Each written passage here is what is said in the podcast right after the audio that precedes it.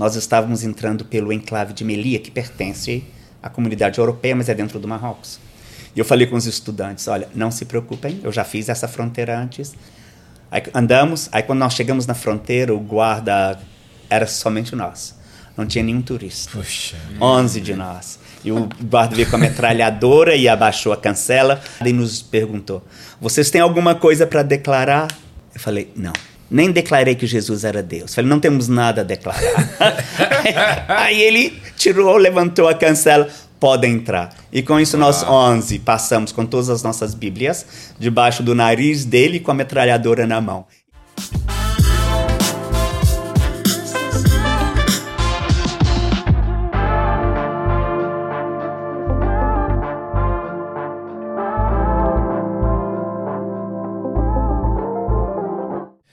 E aí, pessoal, tudo bem? Como vocês estão? Estamos aqui para mais um episódio do Plenicast, que é o podcast da plenitude, e graças a Deus por isso. Toda vez que a gente senta aqui nessa mesa, a gente fica muito feliz porque eu e meu irmão sabemos que nós vamos ser muito edificados com as conversas que nós temos aqui. Meu nome é Diego Scremin, meu irmão Hugo Scremin, e estamos aqui para mais um episódio. Antes de apresentar o convidado e ele mesmo se apresentar hum. também. Sim, sim. Eu quero pedir aquele favor para você que eu tenho pedido que não vai te custar nada. Você não vai precisar dar nenhum real para mim. A única coisa que eu quero te pedir é que você curta esse vídeo, que você compartilhe com outras pessoas para que isso possa chegar a muitas outras pessoas. E eu quero te pedir também que você se inscreva no nosso canal. Nós temos uma meta aí de chegar a 100 mil inscritos, estamos, estamos muito perto. No dia que nós estamos gravando esse podcast, que nós estamos em 80 mil inscritos, estamos quase em 100 mil inscritos no nosso canal. E depende só de você para nos ajudar nisso. Faz isso daí pela gente. Dá aquela forcinha pra gente. É, dá aquela forcinha. É grátis, não vai te custar nada e você vai ter a minha gratidão. Eu vou dar graças a Deus pela sua vida todos os dias. E hoje nós estamos aqui para um podcast muito especial, um podcast diferente, como nós nunca havíamos gravados hoje. Nós estamos aqui com, com o pastor, nosso irmão, nosso irmão Assinon e nós vamos gravar um podcast sobre o livro dele que se chama Não Queremos o Seu Deus: Os Desafios e Milagres na Evangelização e Distribuição de Bíblias no Mundo Islâmico. Você ver que o nosso cenário hoje está um pouco diferente. Ele não pode aparecer porque ele trabalha no mundo islâmico, com distribuição de Bíblias no mundo islâmico, e ele então não pode ter a sua identidade revelada, por isso você não o verá aqui, mas eu garanto para você que ele é um, um homem muito simpático, muito legal, muito bonito também, porque não, não é verdade? Irmão, seja bem-vindo. Fica à vontade. Muito obrigado, gente. Obrigado pela oportunidade e espero que Deus venha falar aos corações de vocês, como ele falou ao meu, Amém. e também das pessoas que estarão ouvindo nosso podcast. Assinome, ah, esse é o meu nome. E não é o meu nome verdadeiro, é meu pseudônimo, eu tenho que usar este nome por motivo de segurança. Mas no ano de 1990 eu deixei o Brasil, eu tinha me preparado, eu me converti lendo o livro Contrabandista de Deus. Ah. Aí quando eu li este livro, gostei muito, é um livro muito bom. Aí fui fazer esse seminário que eu fiz aqui no Brasil e quando eu estava no meu último ano de seminário, Deus falou claramente ao meu coração para ir para a Grã-Bretanha para trabalhar, para servi-lo naquela parte do mundo. Aí então eu deixei o Brasil em 1990. Naqueles dias não tinha nenhuma missão enviando pessoas para a Europa, porque é muito caro manter um missionário lá. Mas eu tinha uma chamada clara de Deus. Eu tinha 600 dólares no bolso. E a maneira mais certa que eu achei de ficar de uma maneira legalizada na Europa era estudando. Aí eu entrei para um outro seminário lá, estudei, fiz outros cursos lá. E os 600 dólares que eu tinha, eu entreguei a Deus e até hoje estou morando lá depois de 33 anos. e até engordei. E 600 dólares, né? Em Libra é pouco ainda, né? Daria para viver 10 dias, uma, duas semanas. Ah. Então realmente era muito pouco, mas o Deus que chama é o Deus que capacita e o Deus que providencia. Amém. Então dessa maneira eu tenho feito, né? E então eu estudei neste seminário, dei aula no seminário por uns bons anos e agora eu pastorei uma igreja batista nos últimos 22 anos. E com isso nós levamos equipes da nossa igreja para outros países na Europa, como também levamos para países muçulmanos e também trazemos para o Brasil. E tem sido muito bom, tem dado resultados. temos visto pessoas se convertendo e as pessoas que viajam conosco também sentem-se agora chamados para o ministério e hoje temos Legal. pessoas em diferentes partes do mundo. A igreja mesmo envia missionários. É, é uma igreja pequena, somos somente 80 membros, mas infelizmente é a maior igreja na região. Meu Deus. Então você tem uma ideia. Perto de nós tem prédios que acomodam 850 pessoas, as igrejas, e só tem 12 pessoas. Eu estava pregando numa igreja antes de vir ao Brasil para 350 pessoas e tem 10 pessoas. E a pessoa mais nova deve ter 65 anos. Então, dentro de 3, 4 anos, a igreja não existirá mais. Então, a, a situação da Europa é uma situação muito crítica. Meu Deus. E olha que a Inglaterra, aquela parte do mundo, parte da Europa principalmente, foi um berço, um berço avivalista de grandes homens de Deus. E hoje está nessa decadência. A Europa precisa de missionários. Não existe é, é não, não, não existe um, um termo que nós possamos fugir. A Europa tem grande necessidade de trabalhadores para a causa evangélica. E é o único continente no mundo onde a igreja não está crescendo, é na Europa. É o único continente onde a igreja tem sofrido muito. E uma das razões por isso também é, é com a, a própria história de liberalismo e tudo mais. Mas a Europa está necessitada muito grande de obreiros, pessoas que são sérias com o evangelho, não é pessoas que querem ter uma experiência no exterior. Pessoas que são sérias com Deus, são chamadas para Deus. E por isso que eu encorajo todas as pessoas que têm a possibilidade de ter dupla cidadania para tirar agora, porque a gente não sabe quanto isso vai durar, mas é uma ferramenta muito importante na mão para quem pode ter dupla cidadania, ou seja alemã, ou seja italiana, ou portuguesa, ou britânica. Tire agora que essa porta está aberta porque é uma ferramenta fundamental para os brasileiros na evangelização da Europa. Eu, um, eu, a gente recebeu um convidado aqui esses dias, eu não me lembro quem, mas a gente tocava nesse assunto sobre a Europa. Antes de realmente a gente entrar no assunto sobre, sobre o mundo islâmico, eu acho que vale muito a pena a gente falar sobre isso. Sim.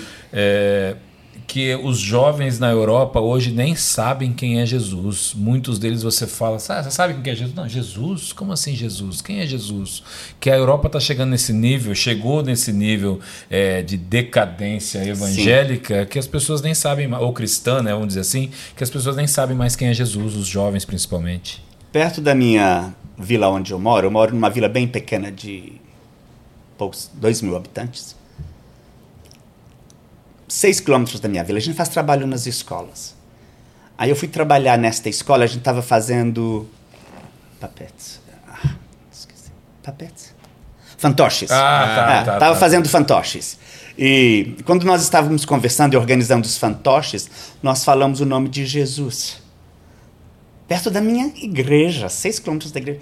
A menina virou para a professora e falou: Oh, ele está falando palavrão porque ah, usam o nome de Jesus como palavrão. Meu Deus. Eu levei um susto muito grande naquela manhã. Foi realmente um. Eu fiquei pasmado com aquele dia. Para a menina, Jesus é um palavrão. E ela me acusou a professora. Claro que a professora entendeu a situação ali. É. E uma outra coisa também, é, um outro problema que nós temos na Europa é que, por exemplo, nós quando vamos como trabalhadores para a Europa, trabalhadores da ceifa, as pessoas vocês não, nós não seremos bem recebidos. E, e isso, é, isso, é, parte do chamado. E, e, e, não se sinta humilhado, não se sinta constrangido. O problema não está com você, é com a cultura que está tendo no momento um mundo de pessoas. Vocês veem nas notícias, refugiados que estão indo para a Europa. Então, vocês serão classificados como esses refugiados. Então, o pessoal acha que vocês estaram lá somente para tomarem do país. Eles não entendem aquele negócio de missões em reverso, uhum. né? missionários voltando para países que eram considerados cristãos. Então você às vezes vai ser humilhado e tudo mais. Não leve isso pessoalmente. É parte da sua chamada, é parte de desenvolver. Eu tive uma vez uma equipe que veio comigo ao Brasil e fui almoçar na casa de minha irmã. Ela tem uma casa legal e estávamos lá perto da piscina almoçando. Este rapaz chegou para mim e falou assim: Assinoma, o que você faz lá na Grã-Bretanha? Sua família tem uma condição tão boa. E é um menino que tinha um bom relacionamento comigo por muito tempo. Falei, rapaz, eu não estou na Europa por causa financeira. Estou na Europa porque eu amo Jesus e quero servi-lo ali. Mas até que as pessoas vão entender isto, eles irão te entender de uma maneira errada. Mas é algo que a gente pode conquistar e, e deixar para lá e ficar sem preocupações. A Europa precisa de Jesus, a Europa Amém. precisa de você. Pastor, sei que tudo no, quando uma pessoa ela tem o despertar para missões, né? É, tudo começa com um chamado. Sim. E por vezes as pessoas ficam confusas. Como que eu vou saber como é o meu chamado? Se o senhor puder compartilhar como foi a sua experiência do chamado da para ir para missões, para ser missionário, para que as pessoas possam, às vezes, até se identificar com, a, com o seu chamado. É, quando eu me converti, eu comecei a ler todos os livros que eu podia. Eu gosto de ler, sempre fui de ler. E li, e li muitos livros missionários. E o inimigo não vai colocar na sua coração uma vontade de sair do seu país para dar o evangelho para outras pessoas. Ele não vai colocar isso. Então nós temos duas suposições. Ou vem de você, que por causa de que você quer fazer algo, ou vem algo de Deus. Se vem de você, Deus tem o poder o bastante para te parar. Mas se vem de Deus, milagres vão acontecer porque precisam de acontecer para que portas sejam abertas e para que você possa ir para o campo missionário e, e sobreviver no campo missionário. Então aconteceu comigo, eu estava orando um dia e sentindo que Deus estava falando comigo. Um amigo veio a mim e me deu uma revista Mensagem da Cruz, que estava propagando o, um seminário que chamava-se Seminário Evangélico Betânia. E eu escrevi para o seminário, eles me aceitaram como aluno, eu fui. Meus pais não eram convertidos, ficaram muito chateados, não me ajudaram financeiramente. E mas deu legal. Sobrevivi. Aí quando eu estava no último ano de seminário, eu estava trabalhando com a Jocum, e um dia eu estava orando e Deus me falou assim, Noma, a sua próxima parada será a Grã-Bretanha. Deus não havia falado nada sobre muçulmanos ou coisas assim, mas ele me falou, a sua próxima parada será a Grã-Bretanha. Então voltei, terminei meu curso e fui trabalhar com a igreja, trabalhei por três anos e meio com a igreja. Eles me convidaram para ser pastor, eu falei que não, que eu tinha uma chamada que eu não poderia a qualquer momento. E eu tinha um irmão que estava, um irmão em Cristo que estava passando por umas dificuldades financeiras no negócio dele. E ele falou: se Deus me tirar dessa, eu lhe dou a passagem. E ele honrou a palavra dele. Nós oramos junto, ele honrou a palavra dele. E então no ano de 1990 eu embarquei para a Grã-Bretanha e e a partir daí Deus começou a arquiteturar todas as coisas.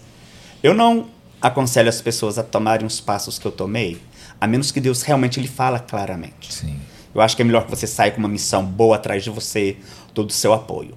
Mas não permita que a falta de apoio e a falta de dinheiro seja um fator que venha decidir para você não ir. Porque isso também seria errado. Ah, então, e com isso eu senti o chamado de Deus e e me embarquei e eu estava também em uma reunião de oração e Deus falou, falou claramente ao meu coração. Então eu estava assistindo um dia a televisão com meu pai, assistindo o jornal em 1989, que foi a queda do muro de Berlim. Sim. E Deus falou ao meu coração: olha, prepara que para você ir para a Europa chegou o momento certo. Aí em 1990 eu saí. Meu Deus, ah, hein? É. Eu quero, só antes da gente continuar, eu esqueci de algo, eu quero agradecer a editora Betânia pela ponte, de ter trazido o irmão aqui. Obrigado. Vocês são uma benção, viu?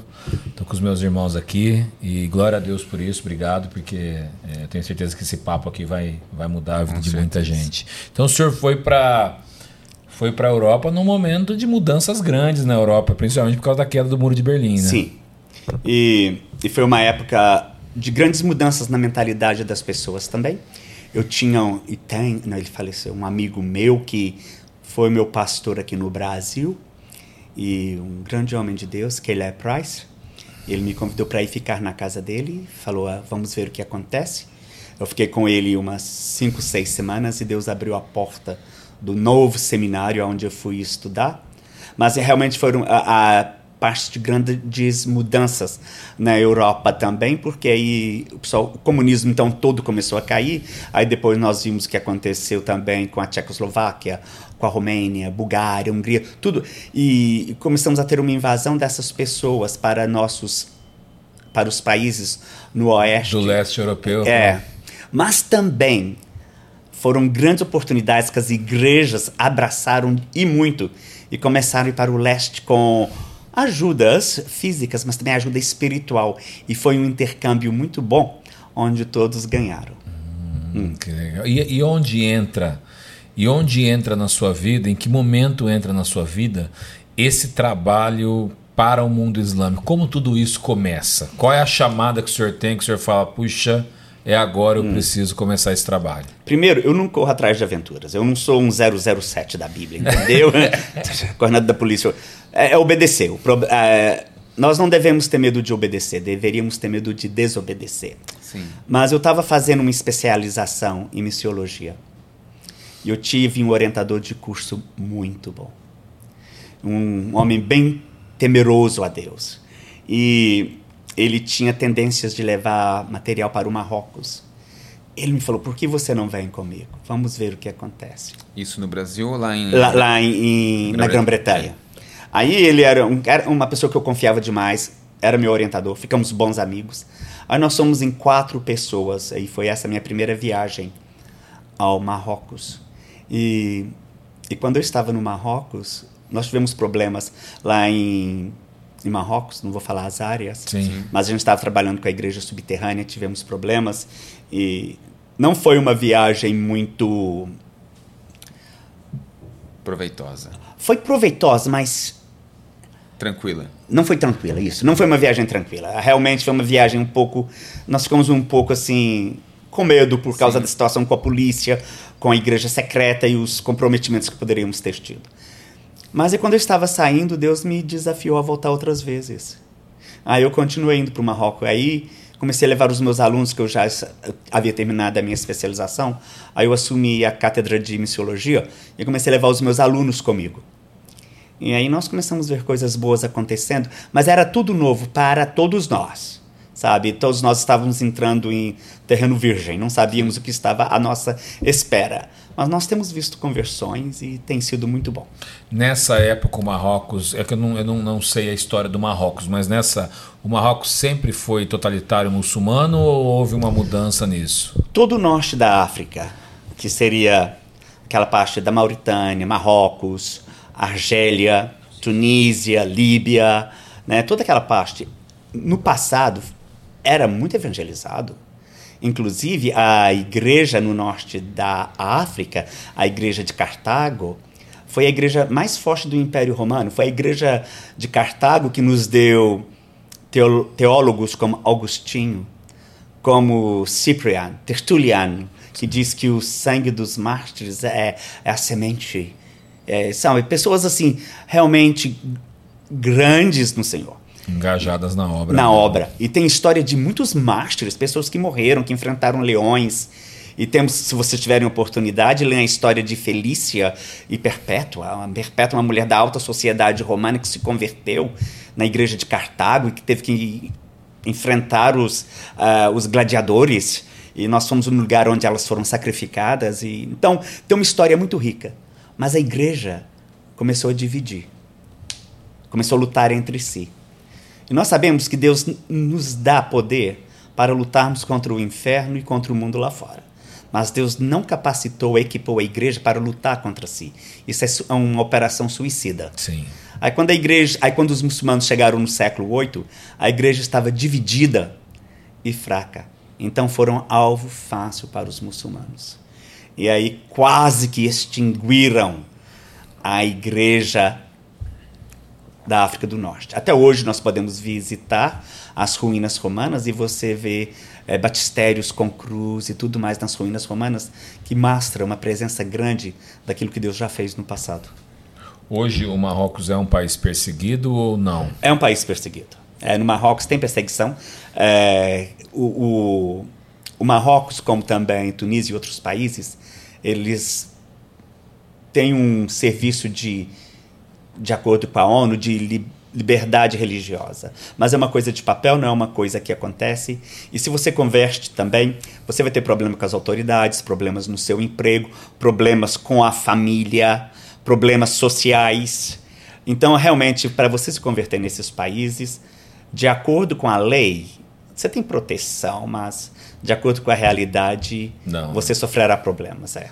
É, a lei geralmente desses países não funciona para os cristãos. Né? Não, A não funciona. é. Só papel, não só funciona. no é, papel, é, né? é, é. No Egito, por exemplo, nós temos meninas cristãs que são sequestradas e forçadas em casamentos com muçulmanos. E eu- nós estávamos no Egito há um tempo atrás, e esses dois cristãos falaram para mim, olha, ore por nós, a situação está difícil. Na noite de Natal, nós estávamos fora da nossa igreja com alguns jovens, porque era Natal, e conversando. E um cara veio e matou sete pessoas. Um cara que havia fugido da prisão. Eles dizem que ele é maluco. Mas deixou que ele fugisse, veio, nos matou e o prendeu novamente. Aí eles falam: é realmente difícil para nós, orem por nós. E nós temos visto eles colocando bomba nos países, nas igrejas do Egito. e Então, eles, a, a, A, população copta, cristã. né? É, Já passou por atentado não faz muito tempo, né? pouco tempo. Eles estão sofrendo muito. Eles estão precisando de. É, eles precisam de nossas orações, de nosso encorajamento. É. E como começa essa distribuição que o senhor faz? Conta um pouco pra gente como que é essa distribuição de Bíblias no, no mundo muçulmano. Como que o senhor tem feito isso? Como isso tem acontecido? Ó, começou com este meu professor. Este meu professor era um rapaz muito bom, como eu lhe disse, um cara muito bom. Ele nos levou. Agora, ele, era um, ele é um gênio, ele tem não sei quantos doutorados, um cara, mas ele é muito mal organizado. E ele esqueceu de levar o endereço do, da pessoa-chave que nós teríamos que encontrar numa cidade muito grande, uma cidade de mais de 900 mil habitantes. Nossa. E quando nós chegamos lá, ele falou: Olha, esqueci o endereço tal. Aí nós oramos e pedimos: Nós queríamos encontrar esse rapaz, vamos chamá-lo de Hussein, que é um nome super comum. A primeira pessoa que nós encontramos, ele falou: Olha, eu não falo nada de francês. Aí nós oramos novamente, encontramos um segundo rapaz e falamos: Olha, onde que mora o Hussein? Ele falou assim: Eu não falo francês, mas acenou para que nós o seguíssemos. E nós fomos num lugar realmente perigoso, que era uma favela esgoto aberto, sem água e sem luz e mau cheiro, barracos de madeira. Mas aquele rapaz nos levou na casa do Hussein. Ele bateu na porta. Hussein, você tem visita? Nossa, che- foi um anjo que Deus nos enviou. Meu Deus. Aí eu pude ver que Deus realmente estava. Aí Deus me desafiou. E com isso, aí nós começamos a fazer trabalhos. Só que começamos a ter trabalhos com problemas com a polícia no Marrocos. E eu pensei, eu acho que seria melhor se nós não viéssemos no Marrocos mais. Aí nós estávamos no Marrocos uma outra vez. Eu estava com uma equipe de alunos. A gente estava entrando pela. É, a Espanha tem enclaves no Marrocos. Um é Ceuta e outro é Melilla. Nós estávamos entrando pelo enclave de Melilla, que pertence à comunidade europeia, mas é dentro do Marrocos. E eu falei com os estudantes: olha, não se preocupem, eu já fiz essa fronteira antes. Vai ter milhares de turistas, nós nos desaparecemos entre eles e com os nossos materiais. Mas quando nós chegamos lá, que a van nos deixou na fronteira, a gente anda na terra que a gente chama de não pertence a ninguém. Aí andamos, aí quando nós chegamos na fronteira, o guarda era somente nós. Não tinha nenhum turista. Puxa. 11 de nós. E o guarda veio com a metralhadora e abaixou a cancela, cancela baixada e nos perguntou: "Vocês têm alguma coisa para declarar?" Eu falei: "Não." Nem declarei que Jesus era Deus. Falei: "Não temos nada a declarar." Aí ele tirou, levantou a cancela, pode entrar. E com isso nós 11 passamos com todas as nossas Bíblias debaixo do nariz dele com a metralhadora na mão. E esse é Deus. E então com essas, quando você vai fazer esses trabalhos assim, você vê Deus fazendo milagres. Agora, nós, aí quando eu estava nessa última viagem lá, eu vi que a situação estava difícil e, e oramos e Deus abriu os nossos olhos porque um rapaz, nós estávamos numa viagem de trem que ia durar 16 horas Dentro do Marrocos. dentro do Marrocos. Aí vem esse cara, senta do meu lado e coloca um frango em cima da mesa e fala: pode comer. Aí eu comecei a comer o frango dele também, estava com fome mesmo. Ele começou a compartilhar comigo que ele era da Tunísia. Aí Deus falou: Eu quero que você vá à Tunísia e que você leve alunos. Aí eu voltei para a faculdade onde eu estava ensinando, no seminário.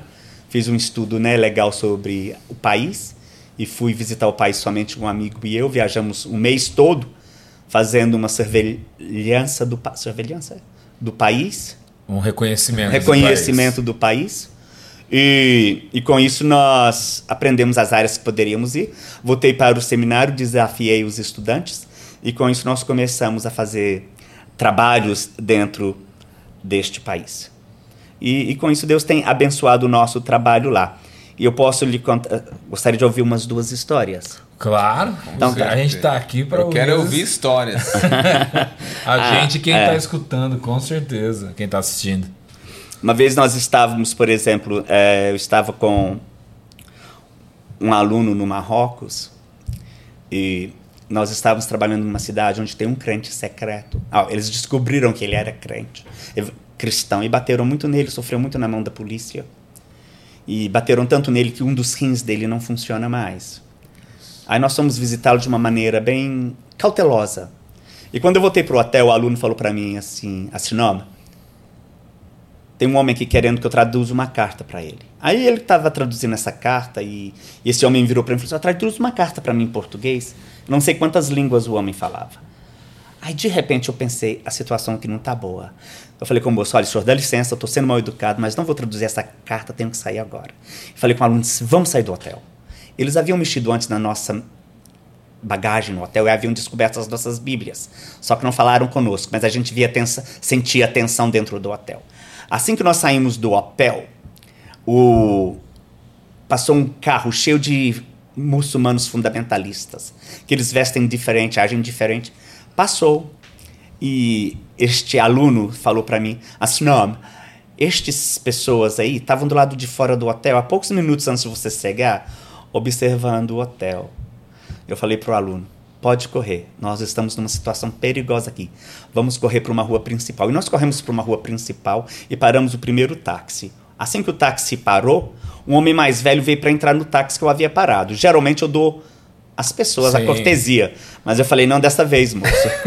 eu falei talvez você, talvez você vai chegar lá no seu é, no- na sua casa, é, no seu compromisso 10 minutos mais tarde, mas eu certamente vou chegar no céu muitos anos mais cedo. Então, entre esta e nós pegamos o trem, pegamos o ônibus e corremos para o táxi, corremos para a estação de trem, nos escondemos lá e, e fomos para o norte do país.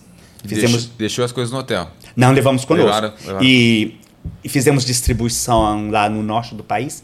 E na volta, nós pegamos um trem, mas outra vez a viagem ia durar 16 horas. E naquele vontade de falar de Jesus, eu compartilhei com este rapaz. O rapaz do frango? Não, um outro rapaz. Ah, agora o outro. outro. Aí, é, eu sempre Tá. estou viajando de trem, é a maneira mais barata, é. Aí compartilhei com esse rapaz, aí ele vira para mim e fala assim: Você tem muitas Bíblias com você, né? Eu não podia falar a verdade porque ia dar problema, não podia falar mentira porque sou do Senhor. Aí eu lembrei que em uma mochila eu só tinha uma Bíblia. Aí eu apontei para aquela mochila e falei: Olha, naquela mochila eu só tenho uma Bíblia ali. Eu não falei nada da outra sacola, então não contei mentira, né? Aí ele ficou lá conversando. Aí, quando o trem chegou na mesma cidade que tivemos problema, que tivemos correr para o norte, ele jogou a Bíblia na mesa, falou algo em árabe, e mais ou menos nos eh, amaldiçoando, e deixou o trem. Levou um tempão para o trem sair da estação, muito mais do que o normal. Geralmente é 10 minutos, levou uns 40 minutos. O trem só saiu quando os soldados entraram no nosso vagão. E nós tínhamos mais 12 horas de viagem.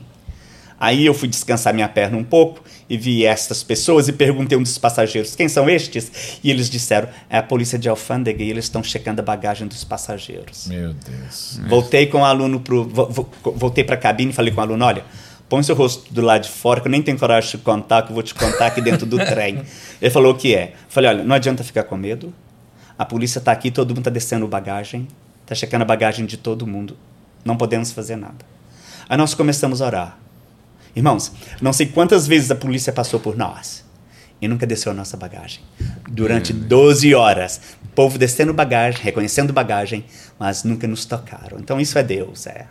Aí por causa desses problemas que eu estava tendo no Marrocos, resolvi ir para a Tunísia.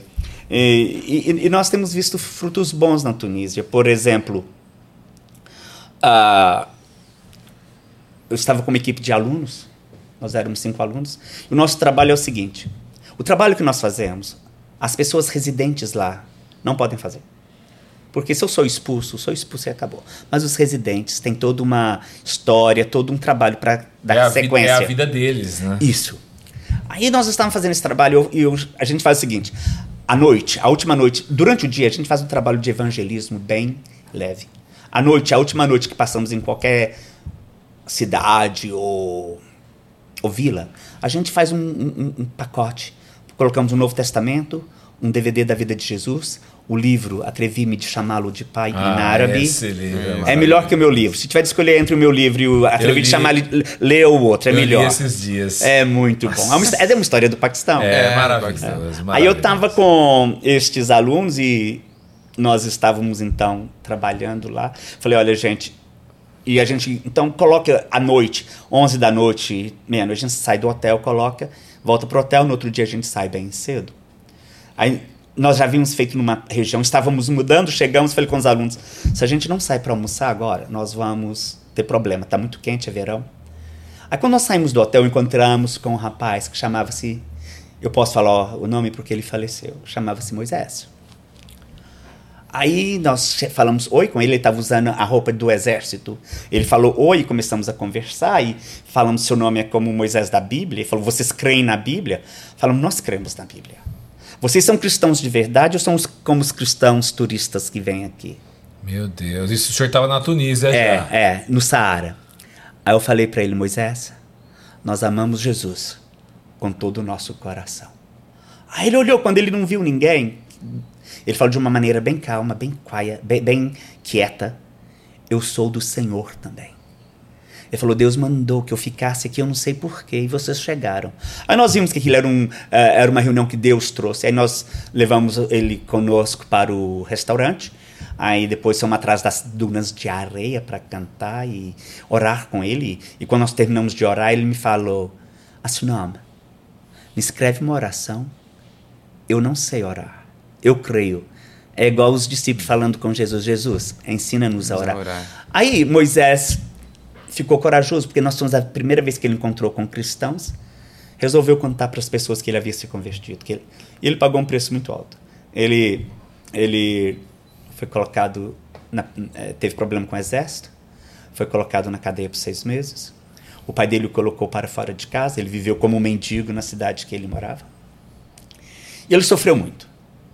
Aí, mais tarde, o pai dele deixou que ele fosse morar na garagem da casa. E todas as vezes que íamos à Tunísia, nós o levávamos conosco a, para um hotel para quatro, cinco dias, para dar estudo bíblico e ele ter comunhão espiritual e tal.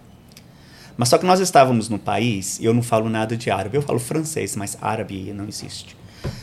Aí toda vez que eu ligava para a família que eu falava em francês, eles desligavam o telefone. Eu falei, E, eles falam francês na Tunísia é também? a segunda língua. É a segunda Ah, língua. segunda é, língua. é. Do Marrocos também. No Marrocos também. Porque eles foram protectorado da, da França. Ah, É. entendi. Aí nós estávamos trabalhando lá e tal, e eu- eles desligavam o telefone. Eu falei com meu amigo, pena, nós não iremos encontrar. Aí nós tivemos uma ideia. Vamos achar uma cabine telefônica e a gente pode ligar para Moisés. Aí nós começamos a andar, aí achamos uma cabine telefônica bem privada, num jardim. Aí eu falei assim, veio um homem ao nosso direção eu falei com ele, olha, eu estou precisando de falar com esse rapaz, mas eu não falo nada de árabe, o senhor pode me ajudar? Aí ele, ó, não é problema. Ele entrou na cabine telefônica, falou algo em árabe, aí eu entrei na cabine telefônica e falou, Moisés está no telefone. Eu falei, Moisés, é a Sinoma aqui, podemos conversar amanhã às 10h30 na estação de trem? Estarei lá, ele disse. Aí meu amigo e eu saímos da, esta- da- da cabine e fomos para agradecer este Senhor pelo que ele fez por nós. Mas nós não o vimos e nem pensamos mais nisso. Aí no mesmo dia, à tarde, nós tínhamos uma outra ligação para fazer. Resolvemos usar a mesma cabine telefônica porque era bem privada. Mas quando nós chegamos lá, a cabine telefônica não existia. Mas- Isso é Deus. Ele mandou um anjo e uma cabine. Olha pra você ver. Olha que eu, se eu soubesse que era uma cabine do céu, não teria pagado, não teria ligado para minha mãe, teria ligado para os meus amigos. Então, é, é, e, e a história de Moisés continua aí. E Moisés era um crente bem corajoso no Senhor, ele evangelizava. E um, e eu- um dia ele me ligou e falou: Olha, estou cansado de viver sozinho como cristão. Hoje eu estou indo para a capital, vou achar uma igreja. Eu falei: Moisés, a coisa não é assim. Aí ele me ligou, mas andei a tarde toda e não achei. Isso aconteceu duas vezes. Quantos de nós cristãos que não vamos à igreja por causas tão pequenas, né? E, E- às vezes ainda forçados, né? E Ah, ainda tenho forçados. que- É, é. Aí eu estava no país outra vez e estava com Moisés no carro, eram quatro homens desta vez. E ele falou assim para mim, assim, não, eu quero ser batizado. Eu falei, esqueça. Eu falei, se você já é do Senhor, se morrer, você vai para o céu, esqueça. Eu quero ser batizado. Eu falei, escuta, você já é do Senhor, esqueça. Ele falou, qual que é o problema com você? Que você Falando não quer com, me, com o senhor comigo? como batista, né? É, é, e como batista, me querendo batizar, hein? Por que, que você não me batiza? Qual que é o seu problema? Eu falei, você sabe a seriedade da coisa? Ele falou, eu sei, mas eu quero ser batizado. Eu falei, então tá. Aí chegamos no mar, falei com os meus dois amigos para servirem de testemunho. Um outro amigo entrou comigo no mar e eu falei ao ouvido dele, falei, Moisés, você aceita Jesus como seu único salvador? E ele disse, aceito. Aí falei, de acordo com a sua confissão de fé e debaixo da autoridade que o Senhor Jesus Cristo tem dado a mim e à igreja, nós agora o batizamos no nome do Pai, do Filho e do Espírito Santo. Aí eu não fiz aquele maneira tradicional de fingi que estava dando nele um caldinho, levei ele debaixo d'água e trouxe ele de volta, porque tinha muitas pessoas Sim. nadando. E Moisés continuou firme em Deus, enfrentou problemas. Todas as vezes que eu ia para o país, eu só o, o contactava quando eu chegava lá, por motivos de segurança. Liguei, essa vez ninguém atendeu o telefone, liguei outra vez. No dia seguinte, o irmão dele atendeu e falou para mim: Moisés morreu um mês atrás em um acidente. Meu Me dizem que é um acidente. Aí eu fiquei chateado, claro que sim. Mas Deus falou: olha, Ele era jovem? é 28 anos. Muito jovem. Muito jovem. E Deus falou assim para mim: olha, ele já sofreu o que ele tinha para sofrer. Ele já passou por. Está na hora dele reunir-se ao meu povo aqui e, e- ter aquela reunião que ele gostaria de ter com outros cristãos. Que ele não e conseguia lá. É, né?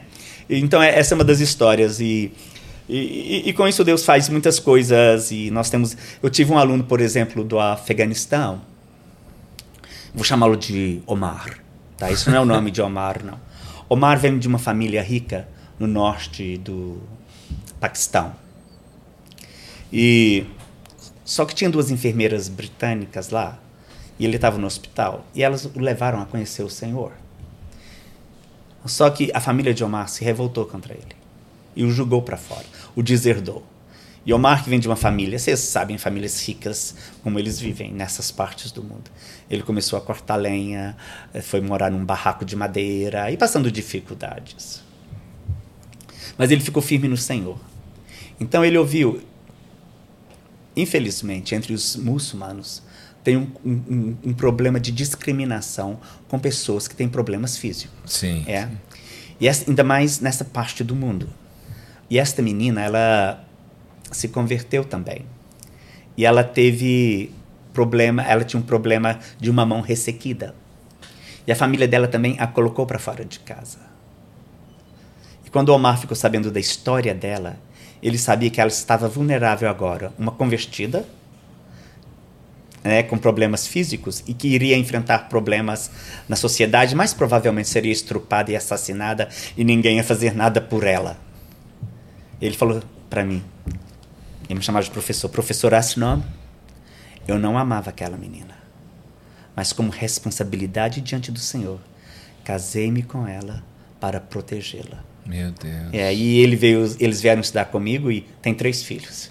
E, e, e- realmente é um cara de um coração muito lindo. Assim, perdeu contato com a família, perdeu toda a herança, perdeu tudo, mas ele ama o Senhor Jesus. é.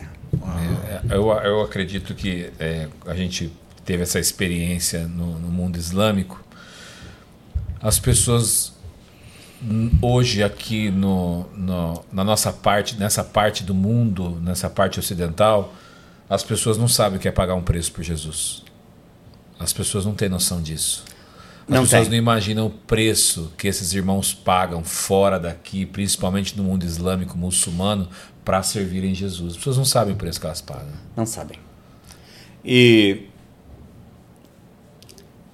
nós temos uma ideia filosófica da coisa, mas não uma, uma ideia da realidade da coisa. Eles precisam de nossas orações, mas também eles precisam de pessoas como nós, que falam: Deus, se o Senhor quer me usar, eu vou. E as consequências não decidirão o seu chamado.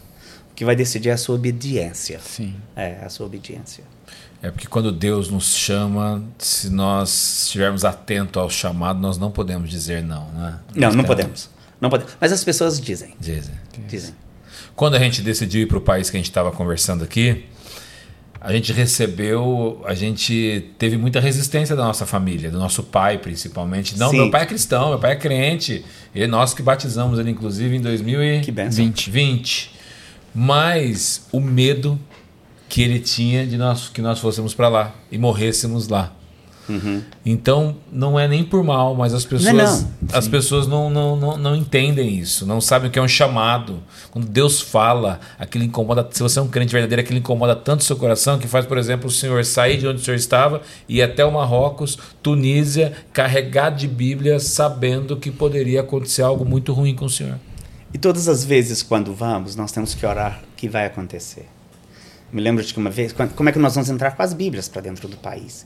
Eu lembro que uma vez o policial nos pegou e nos disse: Como é que você entrou com isso dentro do país? Eu falei: Pelo aeroporto. Pelo aeroporto? Não tem polícia lá mais? Aí, mas eu me lembro de que uma vez nós havíamos perdido. A, a nossa bagagem, éramos duas bagagens, uma foi perdida. E, e com isso só tínhamos a metade da bagagem. Eu não tinha nem roupa, nem Bíblias. E nós estávamos orando e, e quando nós estávamos preenchendo papel, os guardas da alfândega acharam que todos os passageiros tinham passado. Aí quando eles, meu amigo e eu viemos com nossa única bagagem, não tinha ninguém. Eu poderia ter levado um elefante branco para dentro do país que não teriam me parado. Mas aí nós começamos a orar. Como é que eu vou entrar com... Eu não tenho Bíblias e não tenho bagagem. Três dias depois eu tenho uma chamada do aeroporto falando sua bagagem foi localizada, pode vir buscar. Aí começamos a orar outra vez, ter que fazer alfândega novamente. Aí quando nós chegamos lá para localizar a nossa bagagem, alguém, não sei quem, colocou um papel amarelo, é, amarelo forte, com uma mensagem: por motivos de segurança, não chequem esta bagagem.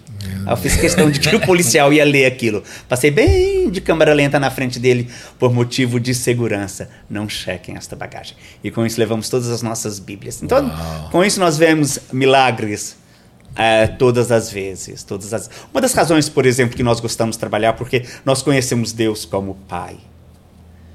É, mas os muçulmanos não têm esse conceito de Deus como Pai. Eu estava, por exemplo, tem uma menina que eu gosto muito, o meu nome Asinom, é, é um pseudônimo que quer dizer Mônica de trás para frente.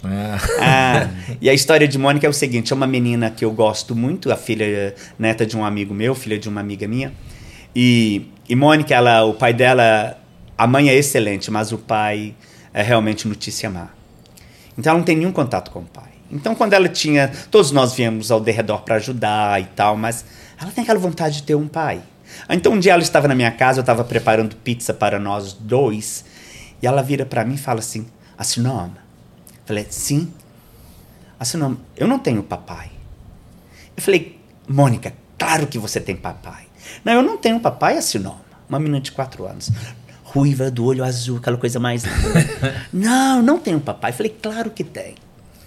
Aí ela disse para mim, eu falei, olha, você não conheceu meu papai porque ele morreu antes de você nascer. Mas eu tenho um papai. Todo mundo tem um papai. Ela disse, todo mundo, exceto eu. Eu quase chorei. Ela perguntou, assim, não, por que você tá tão triste? Todo mundo tem um papai, exceto eu. E isso é um dos problemas dos muçulmanos, eles não conhecem Deus como pai. Eu estava trabalhando numa área lá e a história de uma menina refugiada da Palestina que estava morando no Líbano. E essa menina se converte. E o pai tenta fazer com que a filha eh, renuncie à fé. E a filha disse que não, então começou a ter atritos dentro da família. Então um dia o pai colocou, a irmã dela contando a história, tá?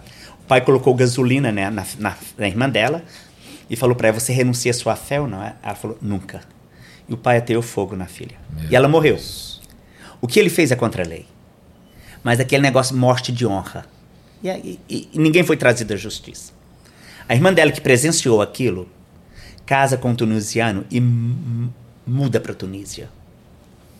Ela está morando lá na, na- na- morando na Tunísia, deu problema com o casamento, marido a divorciou. E ela estava passando dificuldades, como divorciada passa, está criando os filhos. E um dia o filho dela está brincando na areia perto de casa e vem este um pedreiro para conversar com ele e pergunta: E aí, menino, onde é que está seu pai? O menino de 9 anos. Ele, pai?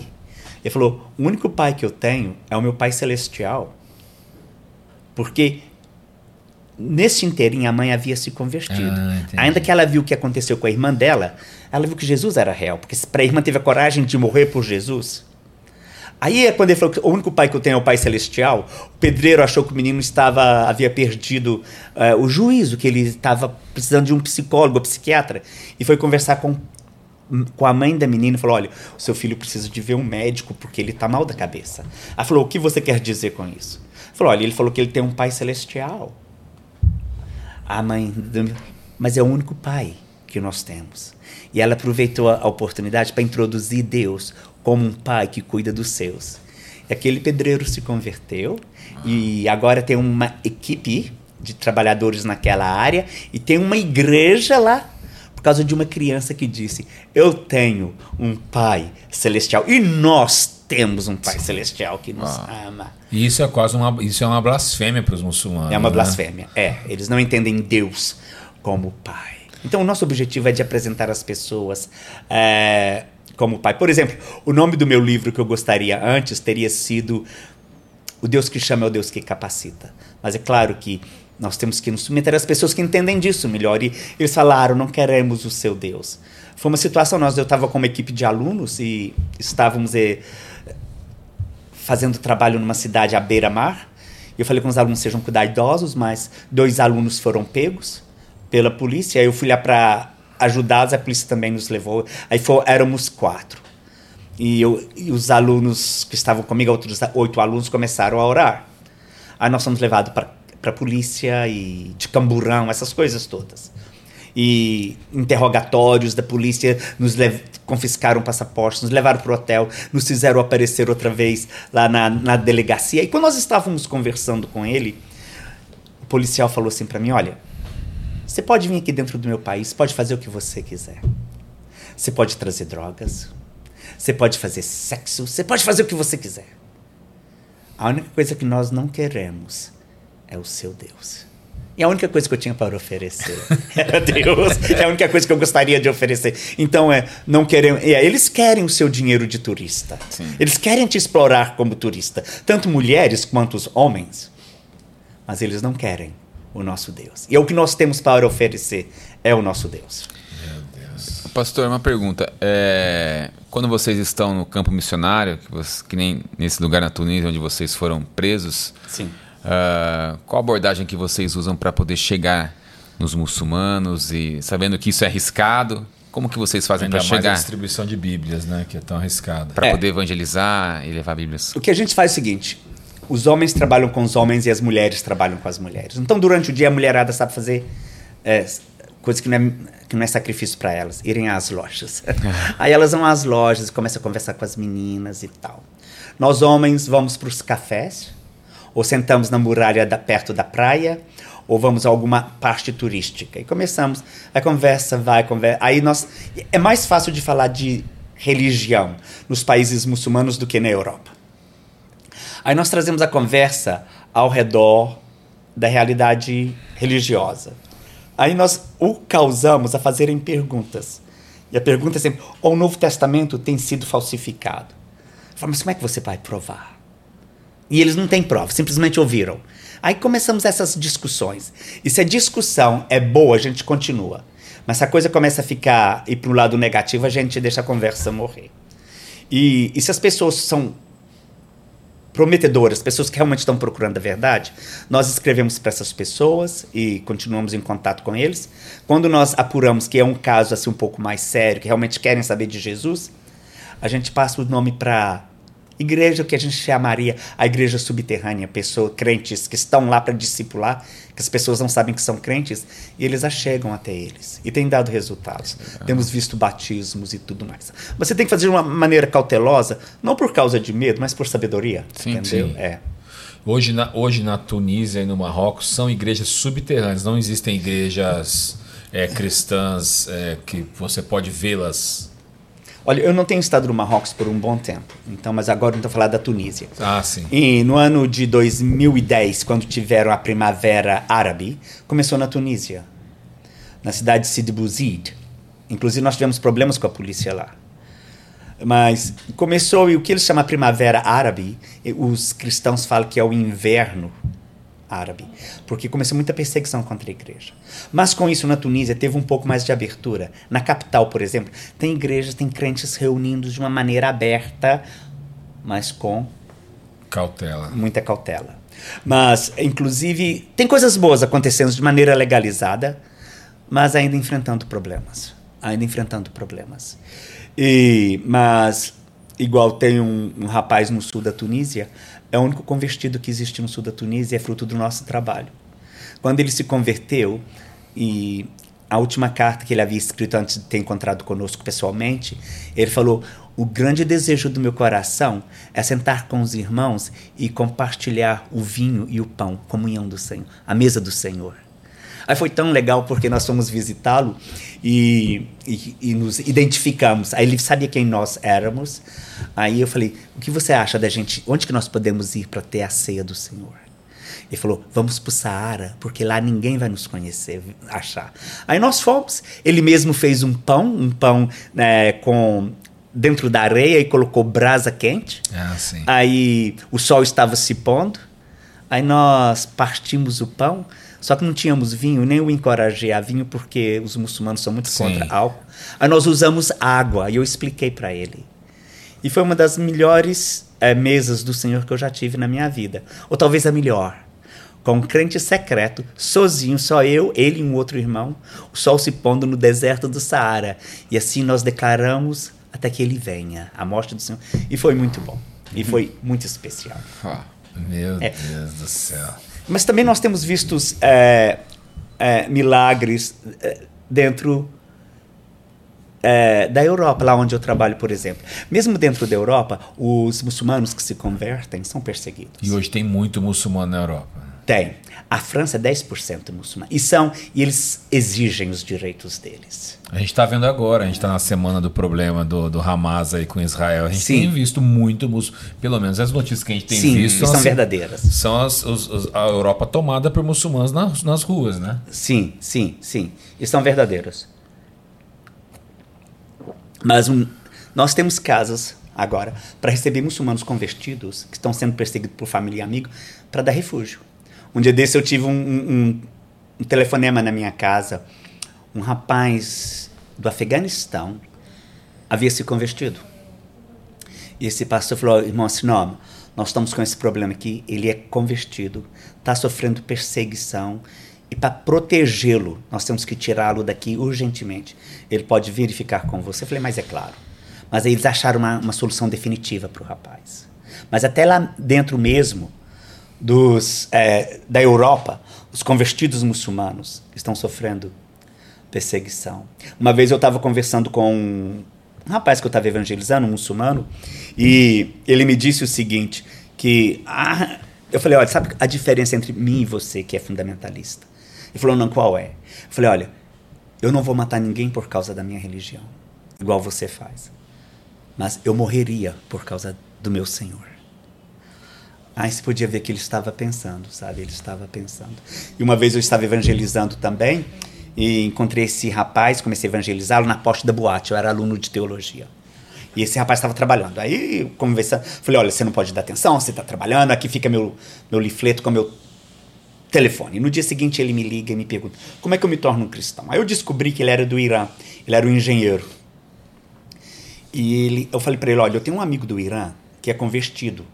Você gostaria de conversar com ele? Porque ele fala farsi. Oh, eu gostaria. Mas existe convertidos? Eu falei: muitos. Aí meu amigo compartilhou com ele o evangelho em farsi, ele se converteu.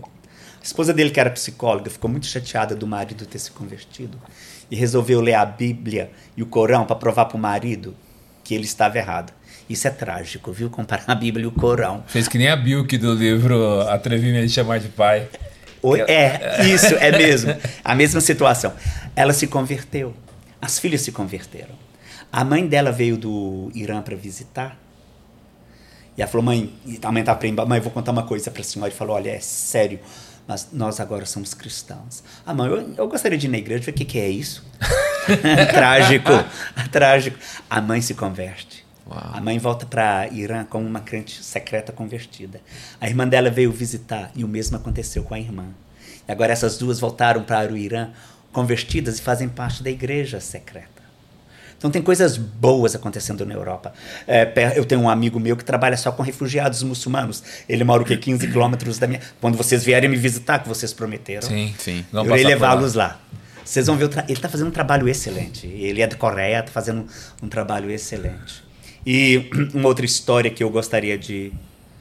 Por causa do tempo, só mais uma Não, história. Tem que contar, por favor. Pessoal, nós demos um break aqui, demos uma parada, apenas para a gente poder falar para vocês que tem um, um, chamado missional, você que tem tá com seu coração queimando aí sobre missões, a Betânia tem um trabalho para capacitar missionários. E aqui está meu amigo aqui da editora Betânia, que vai poder falar um pouco mais de missões, do trabalho que eles fazem sobre missões. Isso aí, então, pessoal, eu sou Egleson, da editora Betânia, e para você que não sabe, a editora Betânia ela faz parte de uma missão chamada Missão Evangélica Betânia, e além da editora, nós temos alguns centros de treinamento e também junta de missões para envio missionário.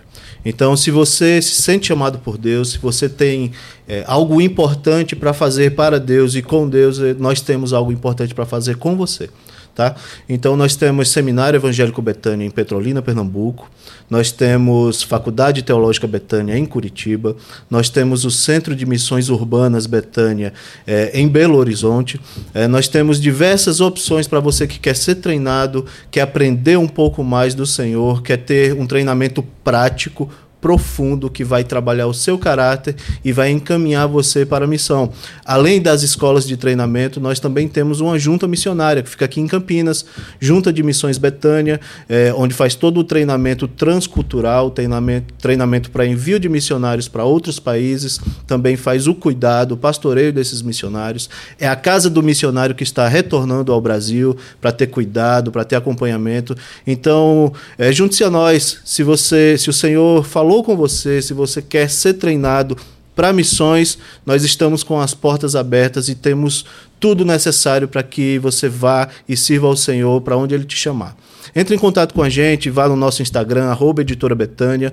Lá no link da nossa bio você vai encontrar contato de todas as nossas bases da missão. Em nosso site, editorabetânia.com.br, tem o nosso WhatsApp, você pode falar diretamente conosco. Me chama lá, eu falo com você e com certeza você vai ser abençoado. Você vai ter um treinamento que vai realmente te capacitar junto com o Senhor para que você vá e sirva as nações. Pronto, agora então, quem quer ser missionário não tem mais desculpa. Não tem, é só ir. É só ir, vai lá para o treinamento da Betânia e bora para missões. Vamos para missões. o autor que está aqui, o irmão Assinon. Exatamente, ele foi Ótimo. treinado em um dos seminários Betânia aqui é, no Brasil, antes de ir para a Inglaterra. Ótimo. Então, então, amigo, fica a dica aí para você poder se capacitar. É importante você que quer fazer missões, é importante você se capacitar antes de você ir para o campo. Beleza? Pega a dica aí. Deus te abençoe. E, mas eu vou contar uma história, igual contei a história de anjo com Moisés, contar duas histórias de anjo então que aconteceu comigo. Há uns seis anos atrás estávamos preparados para ir para Tunísia, um amigo e eu, e alguém havia nos dado uma oferta especial, exa exatamente para cobrir a viagem. Uma coisa que nunca aconteceu antes. Eu sempre tive, mas uma oferta especial. Aí eu falei, opa. Aí paguei tudo. Quatro semanas antes, estava nevando muito e eu estava tendo um problema no telhado da casa. Fui olhar, caí do sótão, quebrei meu fêmur. Meu Vou para o hospital. Estou lá no hospital e operaram em mim. E eu falei para a enfermeira ortopédica, falei, olha, eu estou pensando em viajar. Mas é claro que você pode, isso não é problema. Quando é que você vai? Dentro de quatro semanas. Você não pode. Mas Deus falou comigo, eu quero que você venha, que você vá. Aí meu amigo veio me visitar, eu falei para ele, ele falou, olha, esqueça, a gente pospõe a viagem. Eu falei, não. Aí, eu tô, aí eu, minha perna recuperou bem. Uma semana antes da viagem, eu ainda nem tinha, não cancelei a viagem, porque eu estava pensando que iríamos. Eu fui ver a médico que havia operado em mim, e eu expliquei para ela, eu estou pensando em ir para Tunísia. Ela falou, olha, sua perna recuperou tanto, você pode ir, mas toma cuidado. Não faça. Eu falei, tudo bem. Falei com meu amigo, nós estamos indo, eu só estou com perna quebrada, isso não é doente. Que isso, gente, uma perna quebrada? Vai te parar de levar a Bíblia? Não pode, isso não é problema. Ah, mas aí nós havíamos pedido uma cadeira de roda. Aí o avião demorou muito, teve um atraso. Quando nós chegamos lá, tinha cadeira de roda, mas não tinha ninguém para empurrar. Falei com meu amigo, olha, você vai ter que empurrar. Aí eu sentei na cadeira de roda e ele me empurrou. Só que nós chegamos num elevador, você tem que ter uma chave especial para abrir. Não é um elevador para o, o usuário nosso. Sim. Sim. E só que eu não podia entrar no elevador. E tinha duas meninas atrás de mim da Espanha. De repente vem esse homem de 1,90m, um homem forte, e olha e fala assim: Olha, eu estou procurando por vocês. Eu vim aqui e estou aqui para ajudá-los. Não preocupe, eu cuido de vocês. E abriu o elevador. Dentro do elevador ele falou assim, e, e nem falou com as meninas. E você sabe, esses árabes são loucos com as meninas Sim, europeias, sim, né? sim. Por motivos errados. E entramos dentro do elevador, ele deixou as meninas, não tinha lugar para elas. Ele falou: Olha, não preocupa, que eu vou preencher os papéis para vocês, para os vistos de vocês. Ele foi, pegou os nossos passaportes e preenche. E falou: Olha, vem comigo. E nos levaram, empurrou a minha cadeira, ele estava empurrando a cadeira agora, e ele nos levou para uma área que somente diplomata e embaixadores passam. Eu nem enfrentei, eu me senti tão importante. e na Bíblia fala que nós somos embaixadores de Cristo. Sim. E ele falou: não preocupa, eu pego visto. Agora, quando nós vamos pegar visto, eles têm que ver, comparar os olhos e tudo, né? Ele volta com os nossos passaportes estampados. Ele falou: olha, não preocupa que a bagagem eu cuido dela. Eu achei que ele ia colocá-la no carrinho. Ele foi, colocou no carrinho e falou: a alfândega é minha, não preocupa. E o cara cheio de autoridade. Aí Passamos pela alfândega, nem falaram um oi conosco, pessoal. O cara, assim que passamos a alfândega, ele falou: agora vocês estão sozinhos, eu tenho que ir. Aí nós fomos pro hotel, né, já era uma hora da manhã. Como bom britânicos, né? Fomos tomar chá com leite sem açúcar. Aí que nós realizamos, Deus nos mandou um anjo. Então, se você está querendo fazer algo para Deus, ele falou: estarei convosco até a consumação dos séculos. Se Deus investiu Jesus, mandar anjo para ajudar não é nada para é ele, nada. sabe? Se ele mandou Jesus para salvar, anjos estão envolvidos. Só que a nossa ideia de anjo é que eles têm asa, né? É, olho azul ou verde, enroladinho, gordinho, assim. E na Bíblia, anjos não têm asas. Ló, por exemplo, a experiência que ele teve com os anjos, os anjos estavam com trajes normais. Sim. Ló, a mãe de Sansão. Sim. Maria, quando o anjo apareceu para ela, ele não estava batendo asa. Olha que Maria. Não tava. Maria, Maria, batendo asa mais rápido. Não tava. E outra, eu tive uma outra boa experiência com anjos foi quando o Covid começou. Ah, é o seguinte, eu, eu, eu sofro de uma doença que chama-se lupus. A única coisa que eu tenho que evitar é o sol. Eu estou sempre lá no Saara. Quando vocês me encontram no Saara, vocês vão achar que eu sou é, eu sou um esquimó, de tanto que eu me protejo, sabe? Porque nem que me protejo. E eu tava lá no Saara e eu recebi uma carta do governo falando: olha, você não pode sair de casa, você não pode contactar ninguém, você não pode receber visitas, comida vai ser providenciada para você, medicina vai ser providenciado para você, fique em casa. Isso na Tunísia. Não, Ah, é, na, na- na- na Grã-Bretanha. Tá, tá. Aí então eu não podia sair de casa. Eu vivi pelas regras, pintei a minha casa, cortei grama, fiz todas essas coisas. E a nossa igreja ficou em contato somente por eh, WhatsApp e Zoom, como todas as outras igrejas. Mas eu não tinha contato com ninguém, o pessoal da igreja não vinha me visitar também, não. Mas aí quando eles abriram um pouco mais, que a gente podia ter contato, um senhor que eu até dediquei o livro a ele, um dos senhores, ele ele foi visitar o filho em, em Londres, ele e a esposa. Aí nós saímos juntos, fomos jantar na casa de um outro amigo. Aí eu recebo a notícia que meu amigo estava de Covid. Não deu outra. Eu fiquei mal. E a esposa, esse meu amigo infelizmente faleceu. A esposa dele ficou muito mal, mas graças a Deus não faleceu. E, mas antes disso, quando estávamos abrindo do Covid, eu falei para a igreja: olha, nós vamos começar a organizar a igreja outra vez. Quantos voluntários para ajudar no trabalho? Ele, com 80 e tan- 85 anos, 83 anos, ele e esposa vieram naquela reunião especial. Nós éramos 27 pessoas falando, nós queremos continuar o trabalho de Deus. Dez dias depois ele faleceu. Mas até no último momento, um cara de 80 e tantos anos, querendo servir a Deus. Um, um grande exemplo. Mas aí eu estava doente, aí eu fui ao médico, o médico falou: olha, nós vamos te mandar para o hospital porque o seu resultado deu negativo, mas nós achamos que você tem Covid. Cheguei no... Antes disso, eu já havia lido bastante sobre Covid e havia decidido que eu não seria entubado. E amigos meus foram entubados e morreram, outros amigos meus passaram momentos horror... Horrível. horríveis. Obrigado. horríveis na intubação. Então eu tinha decidido que eu não ia ser intubado. E a minha chance de sobrevivência era muito pequena. Aí eles falaram para mim, você vai ter que ser intubado. E eu falei, olha, eu não quero ser intubado. E, mas se você for para o hospital e querem te intubar, por favor, seja intubado. Eu não estou dando receita para ninguém. Aqui não, estou falando da minha história. Aí eles falaram, você, ter, você terá que ser intubado. E eu falei, olha, eu não quero ser intubado. Aí eles tentaram, né, e nos colocaram numa área que só tinha pessoas de Covid.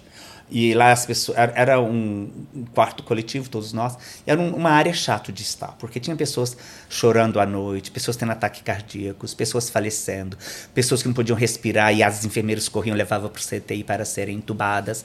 Então era realmente uma reação. E as enfermeiras só nos observavam através de uma, uma um, um, vidro, hum. porque elas vinham menos que podiam com razões certas nos observar. E nós éramos todos assim, estávamos com é, Com os medidores. Os medidores ligados e tudo. Então elas ficavam observando a gente. Isso em Londres ou na sua. Na, na, perto da minha na vila. Sua, na sua é, vila. É, é. E eles falaram para mim assim: é, olha, você está deteriorando. E o meu pastor no Brasil é médico, mandando que eu mandasse fotos para ele, ficava, ó, queria ver o que estava acontecendo e olha, está deteriorando. Você tem que... Aí eles vieram para mim e falaram: nós vamos te dar um único tratamento. É a última coisa que podemos fazer para você. Aí me deram o tratamento falaram: olha, não funcionou.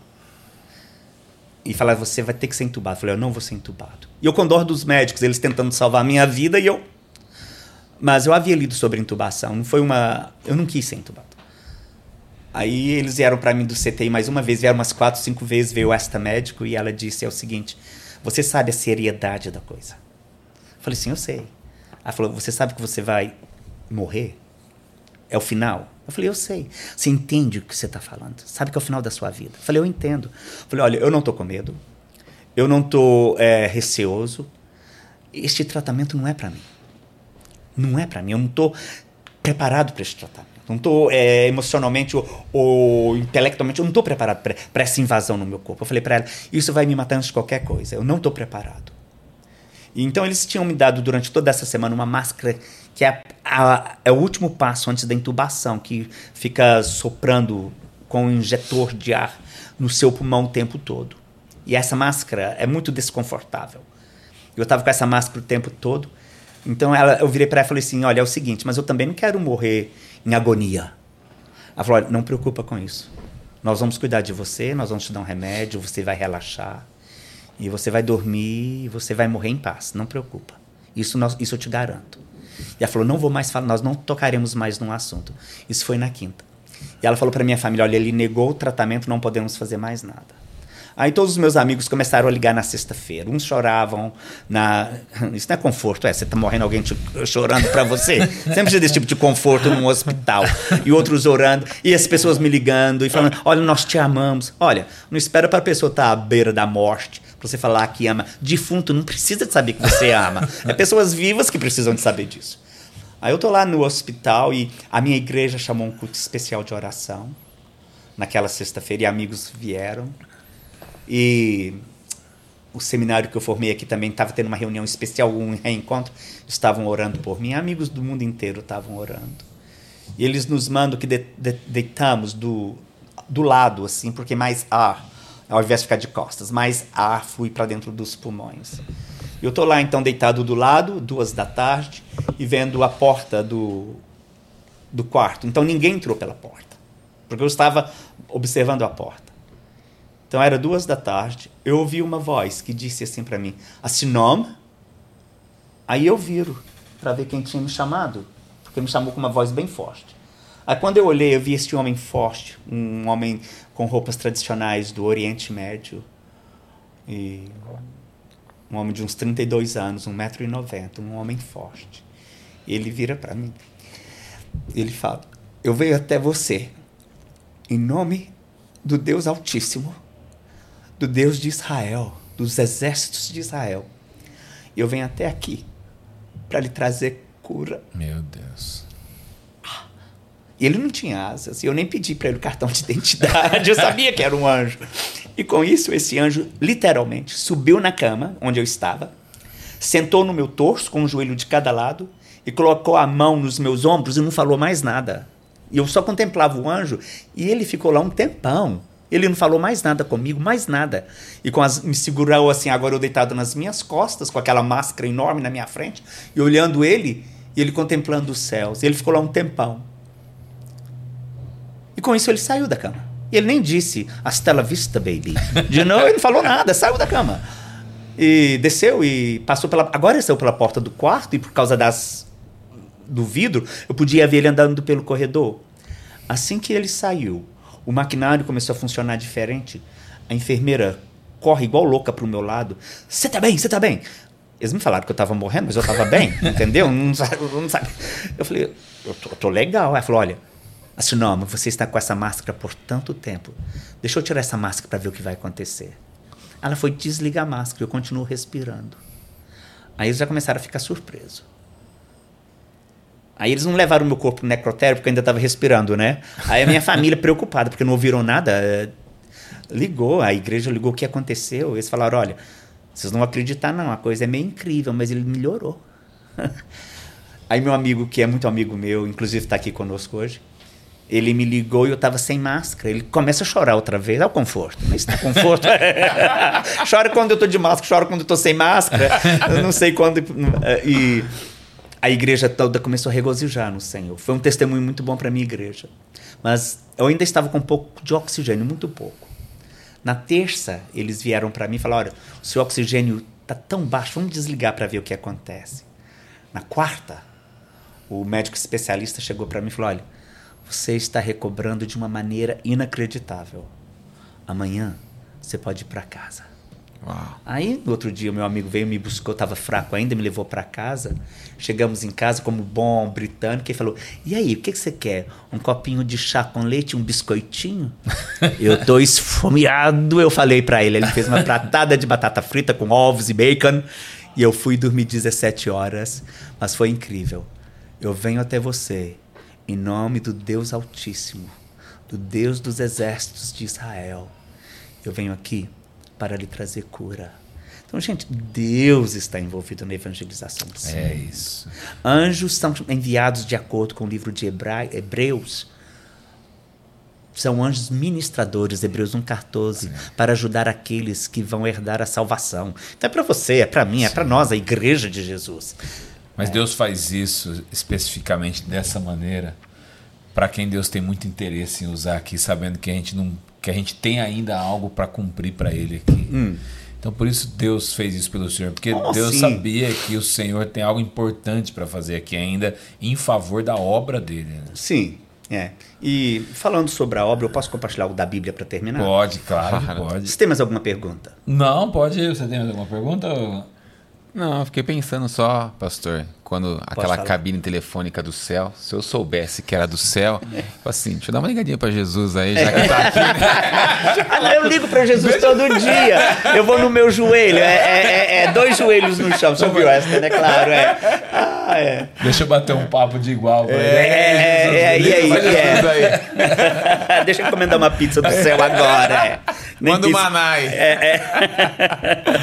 Mas, por exemplo, em quando Jesus deu a grande comissão, que é no livro de Mateus 11, 28, né, que é, e de fazer discípulos de todas as nações, e eis que estarei convosco, batizando-as. Mas começa assim, os 11 discípulos. No meu entender, como trabalhador da seara, eu acho esta a frase mais triste da Bíblia. Eu acho a, fase, a frase mais triste da Bíblia. Ao invés de 12, só eram 11. Eu acho tão triste. Na matemática de Deus, estávamos faltando um. E sabe o que é? Na matemática de Deus hoje, estamos faltando não um, talvez milhares, Sim. ou centenas de milhares de pessoas que são chamadas, mas não estão respondendo. Talvez alguém que esteja ouvindo esse podcast, sabe? Talvez Deus está te chamando. E quando eu venho de família de fazendeiros, então a gente usa a expressão contando as cabeças. Quando Deus estiver contando as cabeças, esteja certo que a sua cabeça esteja lá. Se forem 11, você não é aquele que está faltando, que você é parte da, da, daqueles, é, daqueles 11. E, e, e as grandes coisas que Deus pode fazer através de você. E quantos missionários abandonam o campo? Claro que eu passei dificuldade. 600 dólares no bolso. Mas Deus também estava fazendo isso para testar aquilo no meu coração. Sim. E depois de 33 anos, o que Deus tem feito e o que o Senhor fará. Sabe a história de Jesus no barco e, e as ondas? Olha, se Jesus está no barco, pode contar comigo. Se Jesus está andando nas águas, pode contar comigo. O moral da história é: não importa o lugar, mas sim a presença de Jesus. Ou no barco ou no mar, o que vale a pessoa de Jesus. E eu gostaria de encorajar vocês de que, né, que o Senhor possa abençoá-los e que o trabalho de vocês possa crescer Amém. e que nós possamos fazer coisas juntos para o Senhor. E o Deus que chama é o Deus que capacita. Amém. Amém. Amém. Amém, irmão. Assim, não, foi uma benção Uma mesmo. benção. Deixa eu te fazer, pedir para o senhor falar mais uma coisa. Pode. Quem, quem, quem vai ler o seu livro, quem comprar o seu livro, não queremos o seu Deus, o que a pessoa vai encontrar no seu livro? Vai encontrar muitas histórias como essas que eu relatei. O objetivo do livro, o objetivo do livro não é de fazer dinheiro, realmente não é de fazer dinheiro. É, o objetivo do livro é que pessoas possam ser encorajadas para ir para o campo missionário. Esse livro levou um tempão para eu escrever, tivemos Covid e tal. O que eu quero é que pessoas sintam encorajadas. Se, se de todo este livro uma pessoa for ao campo missionário, valeu a pena. Valeu. Amém. Sabe, e o que eu faço é o seguinte, eu levantava mais cedo, porque não roubar tempo da igreja. Eu levantava todos os dias por duas horas mais cedo para escrever o livro. E o outro tempo, então não tirei tempo da igreja. Porque o objetivo é de ver pessoas indo para o campo missionário. E não olha as dificuldades, não. Olha para Deus. Se Deus está te chamando, essas histórias minhas, as suas serão ainda melhores. Amém, É, amém. é, serão ainda melhores. Eu, eu, eu, tenho, eu tenho dito assim, a gente sempre conversando aí, meu irmão, é que a igreja brasileira sofre por um problema hoje que é um egocentrismo muito grande das pessoas. As pessoas, por vezes, buscam Deus para benefício próprio, mas não para servir ao Senhor. Então as pessoas procuram Deus, buscam Deus porque precisam de algo apenas, mas isso depois não se transforma numa fé genuína capaz de transformar outras pessoas. Então existem muitas pessoas hoje que têm um chamado missionário, mas estão escondidas dentro da sua igreja e não podem, precisam realmente cumprir o ID de Jesus. Pessoas aí fora estão precisando. O Brasil precisa de Jesus? Precisa, mas o Claro. Brasil tem excesso de gente aqui, tem, Tem. excesso de crente. Graças a Deus. Graças a. Deus, não Isso. falta. Não falta. Então é hora de mandar para as nações. É hora das pessoas se movimentarem com isso, é abençoar outras nações, abençoar, abençoar campos que precisam realmente. Nós não estamos falando só de financeiramente, mas abençoar com levando a presença de Deus. A minha mensagem é: pastores, não fazem obras faraônicas. Tem uma igreja legal, um prédio bom, mas não tenta fazer um monumento para o seu nome ou para a sua ideologia. Esse dinheiro tem que ser investido em missões. Nós tem, a minha igreja a gente ajuda a sustentar missionários. E tem uma menina que a gente estava ajudando a sustentar e nós estávamos quase entrando no vermelho. Eu escrevi para essas pessoas que ajudavam e falei: olha, gente, nós vamos ter que saber a situação de vocês porque nós teremos que fazer alguns cortes. Eu estava sendo um papo realista com eles. Aí a menina escreveu pra gente e falou: Olha, vocês são a única. Não, vocês são as únicas pessoas que me sustentam de uma maneira regular. Mas se vocês não puderem, eu sou grata a Deus pela ajuda que vocês me deram. Nós aumentamos o sustento dela. É, nós aument... E eu falei para a igreja, aí eu falei para minha igreja, olha, eu posso achar um trabalho aqui. Eu, eu vou fazer o seguinte, vou fazer um trabalho é, part-time, né, que vocês chamam, né? E trabalho outro part-time na igreja. E eu falei, porque eu posso fazer isso, mas o que, que eles vão fazer? Vender banana para os nativos? Eles não podem. Mas aí Deus honrou a nossa posição e nós não entramos no vermelho, graças a Deus. Então, sabe, ao invés de fazer obra faraônica, faça a obra de evangelização mundial, que é muito mais importante. Amém, amém. Quando a gente estava para ir para a missão que nós fomos no, no começo do ano, Sim. um missionário que vivia nesse país que a gente foi, ele disse o seguinte para o meu irmão, mas claro, coube para nós dois. A vida de vocês nunca mais será a mesma após a viagem de vocês para cá. Ele já está lá faz oito anos. Ele é está lá faz brasileiro. oito anos, ele é brasileiro. Que bênção. E aí, quando nós voltamos, a gente pôde dizer, realmente, a minha vida nunca mais será a mesma. E nem pode ser. E nem pode ser. A gente estava num culto domingo passado especial na nossa igreja, foi um culto muito abençoado. e muitas curas ocorreram no culto. Foi um, foi um culto assim muito abençoado. E a gente eu falei com meu irmão depois na parte da tarde, porque a gente viveu tudo isso lá na nossa missão. Tudo isso. Parece que a gente estava em Atos dos Apóstolos. Foi algo assim muito sobrenatural realmente que Deus fez nos dias que nós ficamos lá. Não por, não por conta de nós, mas pela fé daquelas pessoas. E eu falei pro meu irmão, que vontade de voltar para lá depois desse culto. que bom, rapaz. É isso que eu gosto de ouvir. E depois que o dia que nós estávamos para voltar para o Brasil, né, no último, no último dia lá no país, eu virei pro meu irmão e falei assim, falei, cara, como vai ser voltar para nossa igreja agora, hein? Hum. Minha igreja é uma benção, é uma igreja, só que estar no campo é muito bom. É, o pessoal me pergunta se eu vou aposentar. Falar do jeito que eu dirijo, eu acho que não, porque eu sou muito ruim de direção. Eu não cheguei a aposentar, não. Mas eu não quero aposentar, eu é. quero ficar lá até o final, para a glória de Deus. Amém, é, para a glória de Deus. Sim. Posso fazer uma última pergunta para o senhor? Claro que pode. Eu sempre faço para todos os convidados que vêm. O senhor não vai, não vai ser diferente também. O senhor não vai fugir da pergunta. E... Nossa! Minha senha bancária, é? Nós sempre contamos uma historinha num cenário apocalíptico. Nós somos, nós cremos no pós-tribulacionismo, então nós estamos aqui no meio do pau quebrando aí e nós precisamos fugir. O senhor precisa fugir. O senhor está aqui no meio dessa tribulação. E o senhor precisa escolher dois livros para levar na sua mochila, com exceção da Bíblia, que essa é incomparável. Quais livros o senhor levaria? É, eu acho que em português se chama o Fator Melquisedeque. Ah, o Fator Melquisedeque. É, esse livro eu levaria, eu levaria comigo. Um outro livro que eu levaria, eu não sei se tem ele em, em português, mas o nome em inglês é, traduzindo literalmente, é, trabalho missionário é de acordo com. Trabalho missionário acontece de acordo com os ensinamentos de Paulo ou com os nossos ensinamentos. E dá uma visão completamente diferente de esse segundo livro, de como fazer o trabalho do Senhor, as estrate... ah, trabalho missionário, estratégias de Paulo ou nossa.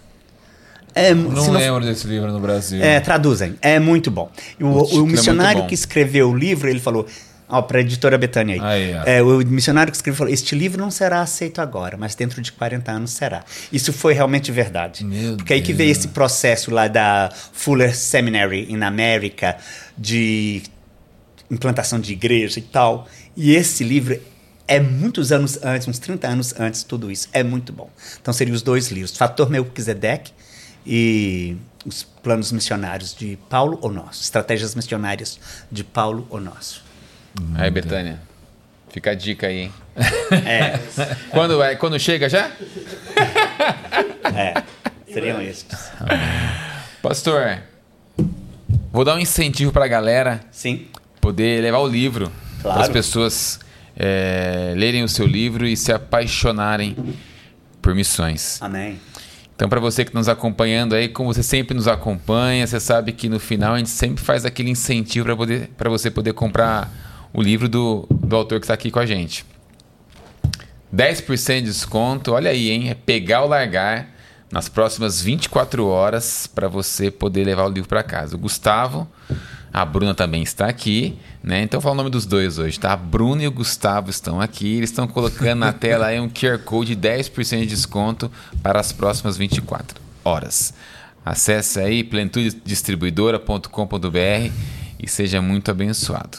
Pastor, deixa eu te fazer uma pergunta importante. É, se alguém quiser ofertar no seu ministério, é, ofertar nas missões, existe alguma maneira da pessoa conseguir isso? O senhor pode deixar isso com a gente para a gente poder passar para alguém que porventura tem interesse? Tem algum canal que a gente Sim, possa. Eu tenho uma, uma conta bancária no Brasil. Mas se alguém oferta não, não, se senta por pressão, não, por favor. Mas se alguém quiser, eu, de, eu deixo a conta com você. Isso, é, pode deixar. É, é. Isso, então, né? quem está participando desse podcast, quem ouviu essa, essa entrevista, se tiver vontade de ofertar nessa missão, nessa missão Tunísia, nesse envio de Bíblias é, para essa nação, por favor, fale conosco. Nós passamos a conta do pastor para que você possa ofertar. Ofertar em missões, eu quero dar um testemunho, um testemunho pessoal. Sim. Eu e meu irmão já ofertamos em missões muito antes da gente realmente ser chamado para o campo missionário. Que bom, que bom. Nós já sustentamos pastor em outro país antes mesmo de ser chamado para uma missão. Porque a missão não se faz só com quem vai. Não. Não se faz só com quem vai, mas se faz também com quem sustenta Isso. e com quem ora. Isso. Então, se você quer ser um apoiador de missão, essa é uma boa oportunidade para você. Eu costumo dizer, missões é, se faz com os pés dos que vão, com os joelhos dos, dos que oram e com as contribuições das pessoas que patrocinam o envio das pessoas. Sim, é. E também eu acho importante, por exemplo, como missionário, eu não somente recebo, eu dou também para missões. Sim. Exatamente. Sabe? Eu, eu não quero ser um, um, uma represa, eu quero ser um canal. Na verdade, o senhor recebe para dar. Claro, claro, claro, claro. É, é, é isso mesmo. É. Amém. Que benção, pastor. Podemos terminar orando? O senhor pode orar aí por esses, por esses países que precisam tanto de Jesus e Sim. por esses missionários que serão enviados, eu creio, muito em breve, em nome de Jesus? Amém, amém, amém. Senhor, nós viemos diante de Ti, no nome de Jesus.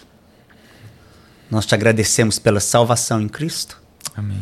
Te agradecemos que temos o nosso, a nossa eternidade em Jesus. Pai, mas não é certo que somente nós sejamos salvos enquanto milhões de pessoas nunca ouviram de Cristo. Pedimos que o Senhor venha chamar pessoas para o campo missionário. Amém. Tire deles o medo, o temor, encha-os com uma coragem que venha de ti. E te pedimos, Pai, que a igreja brasileira venha a ser um grande um grande celeiro em enviar missionários. Muda esta situação, nós te oramos. Pai, nós te pedimos também que o Senhor venha nos proteger no ministério que o Senhor tem nos chamado. Amém, e que pai. os meus dois irmãos aqui, no trabalho que eles estão fazendo no Brasil, peço que o Senhor venha abençoá-los e abra os olhos deles para que mais coisas possam acontecer. Amém, Pai. Te pedimos pelo trabalho da editora Betânia, trabalho que eles fazem de literatura. Unge esse ministério, nós te pedimos. Amém, pai. Nós te oramos e pedimos, com fé em nossos corações, no nome de Jesus. Amém. Amém, amém, amém. amém. Que benção. Passamos aqui Uau. praticamente uma hora e meia se deleitando em tudo isso daí. Que benção. Eu que agradeço. Foi mais ou menos isso? Uma hora e meia? Uma hora e vinte e poucos minutos? Uma e vinte e cinco, né? Eu vi que começou, tinha começado duas e meia. Glórias a Deus. Pastor, Muito obrigado. obrigado pastor, Eu que agradeço. Obrigado, viu? obrigado por ter vindo tão de longe, né? Glórias a Deus por Muito isso. obrigado, viu, gente? Obrigado. Pessoal, você que participou aí, quer encerrar? Encerra você hoje, vai toda vez. Você que encerra. participou, eu fui muito edificado com, com a conversa com o nosso irmão aqui, pastor. É, nosso coração realmente queima por isso. Eu espero que o seu coração também esteja pegando fogo aí por missões, para as pessoas que não conhecem Jesus e que precisam de você. Você que tem o seu coração queimando por missões aí, que deixe Deus te guiar para onde Ele quiser te levar. Ele é o Deus que te capacita, Ele é o Deus que te. É, que provê os recursos para que você possa ir para a missão. Que Deus te abençoe, que você compartilhe este, este conteúdo com quantas pessoas você puder, para que mais pessoas ainda sejam despertadas para as missões. Deus te abençoe e até uma próxima. Até mais. Deus abençoe.